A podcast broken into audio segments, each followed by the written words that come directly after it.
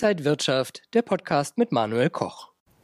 Die EZB hat entschieden, das Zinsniveau im Euroraum bleibt auf einem hohen Niveau. Jetzt stellt sich die Frage, kommen Zinssenkungen früher oder später? Was bedeutet das für Trader? Und wir schauen auf die Tesla-Aktie, die in dieser Woche ein Schmankerl war für Trader. Und das alles bespreche ich mit dem Börsenhändler und Marktexperten für den Broker Tickmill, mit Mike Seidel, zugeschaltet aus Leipzig. Mike, schön dich zu sehen. Ja, hallo und einen schönen guten Tag. Mike, ich weiß, du hast auch über die Zinspolitik schon auf dem YouTube-Kanal von Tickmill Deutsch viel erzählt, aber auch nochmal für die Inside-Wirtschaft-Zuschauer. Der Leitzins, der bleibt bei 4,5 Prozent. Was bedeutet das jetzt und was konnte man vielleicht noch viel wichtiger dann zwischen den Zeilen lesen? Ja, also auf alle Fälle das Thema, dass der Leitzins bei 4,5 Prozent bleibt, das ist etwas, das wusste der Markt schon. Das heißt, da hat man so ein bisschen Continuation ähm, seitens auch der Kommunikation von der EZB. Wir haben das ja zuletzt auch immer wieder gehört äh, von Frau Lagarde oder auch anderen EZB-Mitgliedern, dass man momentan noch gar nicht darüber nachdenkt, die Zinsen zu senken. Von der Seite her war das, was wir hier gehabt hatten, nur konsequent. Ich sag mal, wenn jetzt hier eine Zinsreduzierung gekommen wäre, dann wäre das auch ein ziemlich schlechtes Bild gewesen, weil wir sind äh, in einer wirtschaftlichen Situation, wenn dort ad hoc eine Zinsreduzierung kommt, dann muss man sich als Anleger schon fragen, wenn es unserer Wirtschaft so schlecht geht, dass wir das Ding jetzt ad hoc brauchen in dem aktuellen Inflationsumfeld, da dürfte irgendwas nicht äh, in Ordnung sein. Von der Seite her ist dort alles planmäßig gelaufen. Wenn du fragst, was man zwischen den Zeilen lesen konnte, nun ja, da muss man mal ein bisschen in das Transkript schauen, was Frau Lagarde in ihrer Rede auch gesagt hat. Und das bestätigt auch das, was ich persönlich auch erwarte und viele andere Marktteilnehmer auch, dass wir nicht vor kurzfristigen Zinsreduzierungen stehen, sondern dass man die eher später sieht. Ähm, man erwartet, wenn man mal so ein bisschen sich umhört im Grundrauschen, was so los ist, äh, das Ganze eher erst im Sommer. Und wenn wir uns mal die Worte von Frau Lagarde gestern auch mal anschauen. Man hat einfach gesagt, dass der, dass der Midterm, also der, der, der mittelfristige Ausblick auf die Inflation, ähm, dass der bestätigt wurde. Das heißt, man sieht auch seitens der EZB die Fortschritte äh, beim Rückgang auch der Inflation. Man hat einen bestätigten Trend äh, im Inflationsrückgang. Auch das ist eine positive Nachricht. Das heißt, es ist nur eine Frage der Zeit und man hat auch ganz klar gesehen, wenn man so ein bisschen verstanden hat, wie das ähm, passiert. Das erkläre ich auch immer wieder äh, in meinen Sendungen. Also ähm, schaut euch gerne auch den YouTube-Kanal von Tickmill an und folgt mir dort jeden Morgen, denn da gehe ich auf diese Werte auch in, in Live-Themen ein. Hier mal das Thema ähm, ähm, Tight Financing äh, Conditions. Also man hat momentan Konditionen am Markt, Finanzkonditionen, die genau das tun, was die EZB möchte. Sie möchte ein Umfeld schaffen, in dem die finanziellen Bedingungen so sind, dass sie sich negativ auf die Nachfrage auswirken. Das heißt, man sorgt mit diesen Dingen, die man dort tut, dafür, dass die Nachfrage sinkt und dieser Rückgang der Nachfrage sorgt dann am anderen Ende dafür, ähm, dass äh, bei gleichbleibenden oder vielleicht überhöhten Angebot und gleichzeitig sinkender Nachfrage, dass man dort fallende Preise sieht. Und genau das hat man dort auf der Agenda gesagt worden ist. Das Thema, man wird die Zinsen dann reduzieren, wenn das Inflationsziel von zwei Prozent so erreicht ist, dass es auch gehalten werden kann. Und das wird noch ein bisschen dauern. Und dann hat man auch genau darauf hingewiesen, das Thema der energetischen Rohstoffe, also Energie, beziehungsweise auch das Thema Transport. Äh, das ist etwas, das durch die Probleme, die wir momentan im Mittleren Osten haben, mal ganz schnell wieder aufflammen kann, die Inflation kurzfristig auch erhöhen kann. Das muss man dort mit auf der Agenda haben. Und das waren so ein bisschen die Dinge aus der Pressekonferenz, wo wir jetzt halt auch wissen, okay, wir kriegen Zinssenkungen, wenn das Ziel der 2% erreicht sind. Das ist also nur noch eine Frage der Zeit aus jetziger Sicht. Ähm, und damit wissen wir etwas damit anzufangen. Ja, und vielleicht hat ja die EZB auch auf den IFO-Index geschaut. Die Stimmung in der deutschen Wirtschaft, ja, die ist nicht gut, hat sich eher wieder eingetrübt.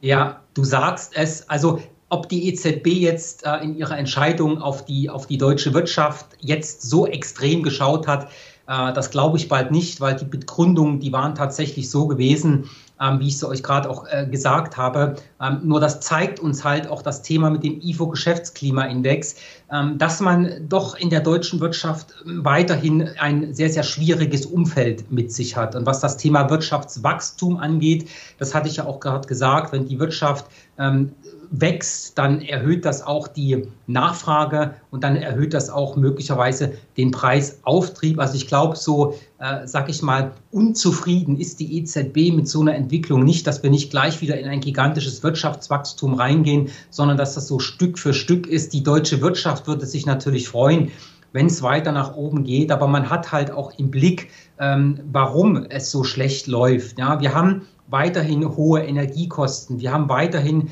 äh, die Probleme äh, in all dem, was produzierendes Gewerbe ist. Es gibt Schwierigkeiten im Export. Wir haben das Thema China mit auf der Agenda, was uns auch negativ belastet. Also es gibt schon einiges, was wir auf der Agenda haben, was Belastungsfaktoren sind. Die gute Nachricht ist allerdings, wenn sich das dann irgendwann wirklich mal nachhaltig auflöst, dann haben wir auch gute Karten von den schlechten Werten, die wir jetzt haben, weiter auch nach oben zu kommen. Äh, und das ist von meiner Seite her, ich bin ein optimistischer Mensch, irgendwo auch das, auf das ich schaue, wenn der Markt mir anzeigt, ähm, dass es durchaus Besserung geben kann, dann wird sich das irgendwann auch wieder in diesen Zahlen vom IFO widerschlagen. Und da blicke ich schon positiv rein, wenn du mal siehst, was jetzt auch im DAX beispielsweise passiert, der spiegelt diese negative Nachricht in keinster Art und Weise weiter.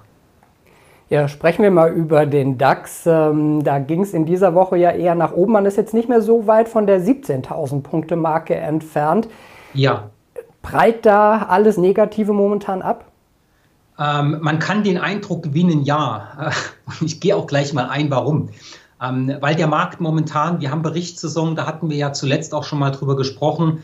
Äh, und wenn die Berichtssaison da ist, dann bekommen wir wirklich ähm, Einblicke in die Bücher. Und ähm, das ist jetzt halt ein Punkt, wo man doch hin und wieder deutlich auch optimistischer wird. Das sehen wir in der Berichtssaison, ähm, dass es da auch Lichtblicke gibt. Äh, wir haben das diese Woche beispielsweise auch bei SAP gehört.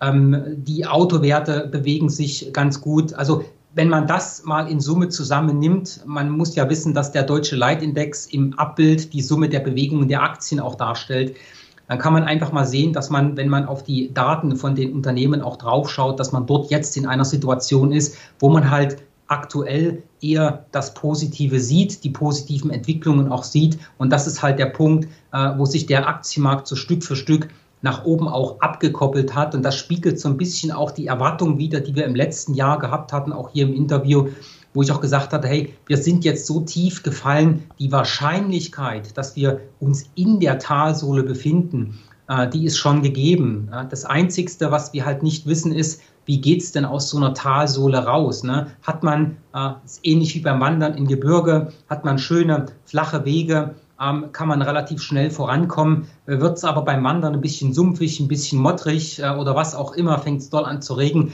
dann dauert die Reise aus dem Tal hoch auf den Berg ein bisschen länger, aber der Weg ist halt schon vorgegeben und so äh, ist es auch in der deutschen Wirtschaft. Man muss schauen, wie man aus der Talsohle rauskommt, aber es sieht ein bisschen danach aus, dass man tatsächlich anfängt, dort sich rauszuentwickeln äh, und das dürfte sich dann natürlich auch bei den Aktienkursen bemerkbar machen. Und wichtig für die Kurse sind natürlich die Unternehmenszahlen. Wir sind in der Berichtssaison. Wir haben auch schon letzte Woche darüber gesprochen und in dieser Woche hat es dir Tesla als Trader angetan.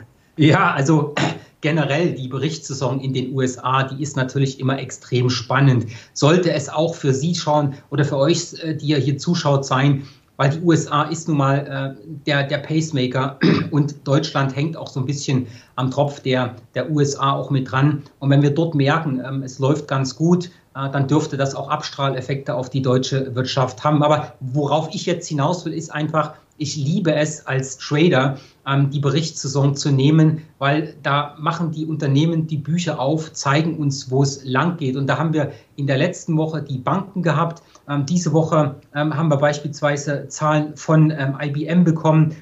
Wir haben äh, Tesla auf der Agenda natürlich gehabt. Wir haben, wir haben Netflix.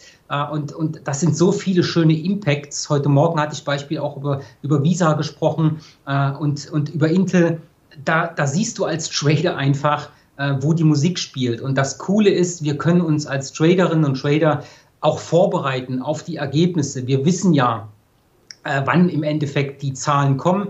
Und äh, diese Dinge haben wir dort immer wieder auf der Agenda drauf und können halt entweder einen sogenannten Pre-Earning-Trade aufsetzen, wenn wir anfangen halt zu sehen, wo läuft der Markt hin, was erwartet man. Man muss dann halt die richtige Strategie haben, um vor den Zahlen auch safe zu sein, dass das alles in den Konto passt. Nur am Ende sind es genau die Bücher. Und wenn du sagst, Tesla hat es mir hier angetan, ja, ähm, tatsächlich, definitiv. Allerdings in dem Moment, bin ich auch ganz, ganz ehrlich, habe ich da gar keinen Trade gemacht, ähm, weil meine gesamte, äh, sag ich mal, Setup-Lage hat sich schon im Vorfeld deutlich verschlechtert. Und da waren mir wieder so ein bisschen die Worte von Elon Musk aus dem letzten Jahr auch noch im Ohr, äh, wo er einfach gesagt hat, okay Leute, wir stehen hier in einem sehr schwierigen Umfeld. Wir haben hohe Finanzierungskosten. Das macht es natürlich für die Leute, die die Autos dann kaufen oder leasen wollen, viel, viel teurer. Und es ist nun mal nur ein bestimmtes Monatsbudget da.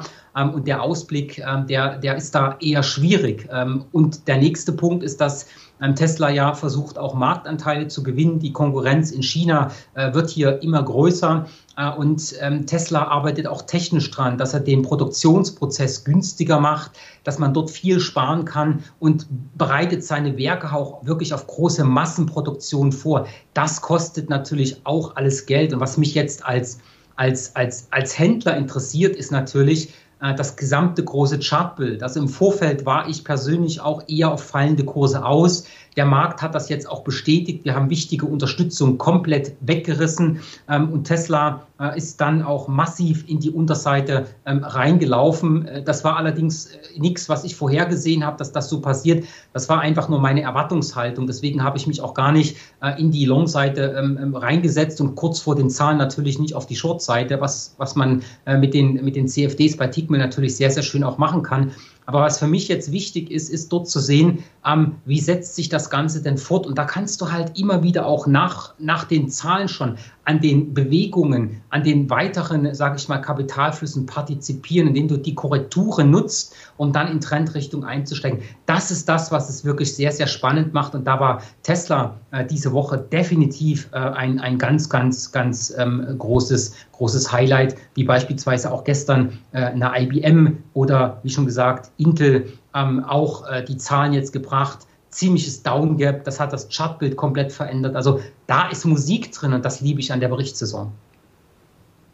Ja, und was können wir da in den kommenden Wochen noch erwarten? Ja, in den kommenden Wochen, die Tür, Leute, die Tür ist offen für die Berichtssaison. Wenn wir uns mal äh, die nächste Woche anschauen, picke, packe, voll, was wir das haben. Wir sind jetzt in der Hochsaison. Wir kriegen hunderte von Unternehmensmeldungen jeden Tag. Und das ist das Spannende. Und da musst du nicht mal äh, den, den, den, die Einzelaktien äh, mitnehmen, sondern wenn du auch Indexbasis, äh, auf Index basiert tradest, ähm, du kriegst halt durch die Reaktionen ähm, des Marktes auf die Zahlen eine sehr, sehr gute Idee davon, was der breite Markt jetzt spielt. Wir sehen an den Zahlen, ähm, was passiert ist im letzten Quartal. Und das Wichtige ist, das sind die Ausblicke. Ja? Der Ausblick beispielsweise ähm, hat Intel das Geschäft oder beziehungsweise den Aktienkurs komplett ruiniert. Intel hatte ähm, die Gewinnschätzung und die Umsatzschätzung für das abgelaufene Quartal übertroffen. Aber der Ausblick für das erste Quartal, der war halt sehr, sehr schlecht. Krach äh, ging es nach unten. Und das sind Dinge, da bekommen wir auch die Bücher offen, wir bekommen die Ausblicke. Und wenn wir hier jetzt plötzlich eine gute Grundrichtung finden, dass beispielsweise mehr Unternehmen positiv in die Zukunft schauen, dann hat das was aus dem Corporate-Bereich. Also da geht es der Wirtschaft dann halt positiv, also etwas besser. Und das wird sich dann in den Indizes widerspiegeln. Andere Richtung nach unten natürlich genau das gleiche. Und das ist das Spannende. Äh, und da müssen wir uns als Traderinnen und als Trader einfach nur mal ein paar Minuten Zeit am Tag nehmen. Also das kannst du wirklich auch nebenberuflich machen oder auch als Selbstständiger oder Unternehmer neben deinem Hauptbusiness kannst du darauf schauen äh, und dann kannst du dich schön auch vorbereiten auf das, was an den Märkten passiert. Und das ist halt genau das, ähm, was interessant ist. Ich sage da immer, die Wall Street ist äh, der schönste Storyschreiber, gibt mir immer zu tun äh, und das seit über zehn Jahren. Und das ist ja genau das, was mir Spaß macht. Und das kann jeder nutzen.